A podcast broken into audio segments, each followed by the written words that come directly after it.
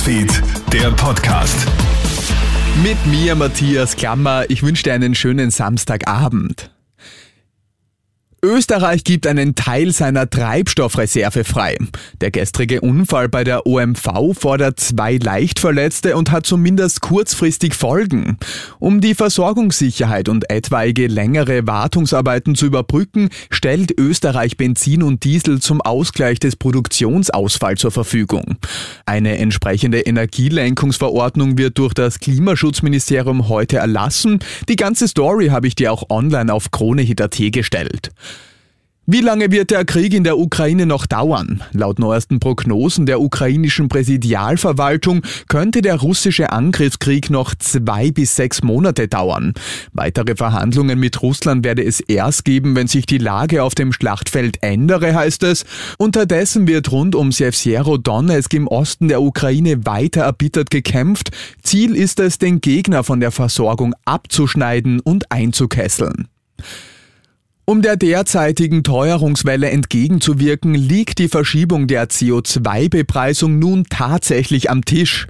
Grünen Club-Obfrau Sigrid Maucher bestätigt das heute in der Ö1-Reihe im Journal zu Gast. Eigentlich hätte die CO2-Steuer bereits nächstes Monat kommen sollen. Diese wird aber vermutlich doch erst im Oktober in Kraft treten. Zugleich hebt Maucher die Option eines höheren Klimabonus sowie ein Aus für Gasheizungen in Neubauten ab dem kommenden Jahr hervor vor. Fix sei das aber noch nicht. Aus Anlass von 15 Jahren Wahlrecht ab 16 startet Jugendstaatssekretärin Claudia Blackholm einen Jugenddemokratie-Monitor. Eine solche Erhebung soll auch nach den Einschränkungen der Pandemie ein 360-Grad-Bild zeigen, wie es um das Interesse und den Beteiligungswillen junger Menschen an der Politik steht. Wer wissen wolle, wie es um Jugend und Demokratie stehe, müsse auch nachfragen, meint Blackholm in einer Aussendung. Am Flughafen Panama in Mittelamerika haben die Behörden nun zwei Frauen mit Drogenperücken geschnappt.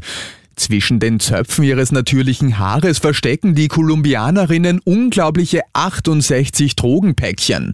Die Frauen sind gerade auf dem Weg von Kolumbien nach Spanien. Die Polizei kontrolliert die mutmaßlichen Schmugglerinnen jedoch aufgrund ihrer auffälligen Frisur. Jetzt müssen sich die beiden vor Gericht verantworten. Und das war schon wieder mit den wichtigsten Infos bis jetzt. Den nächsten Podcast und das nächste Update gibt's dann wieder morgen früh. Schönen Abend dir. Krone Hits, Newsfeed, der Podcast.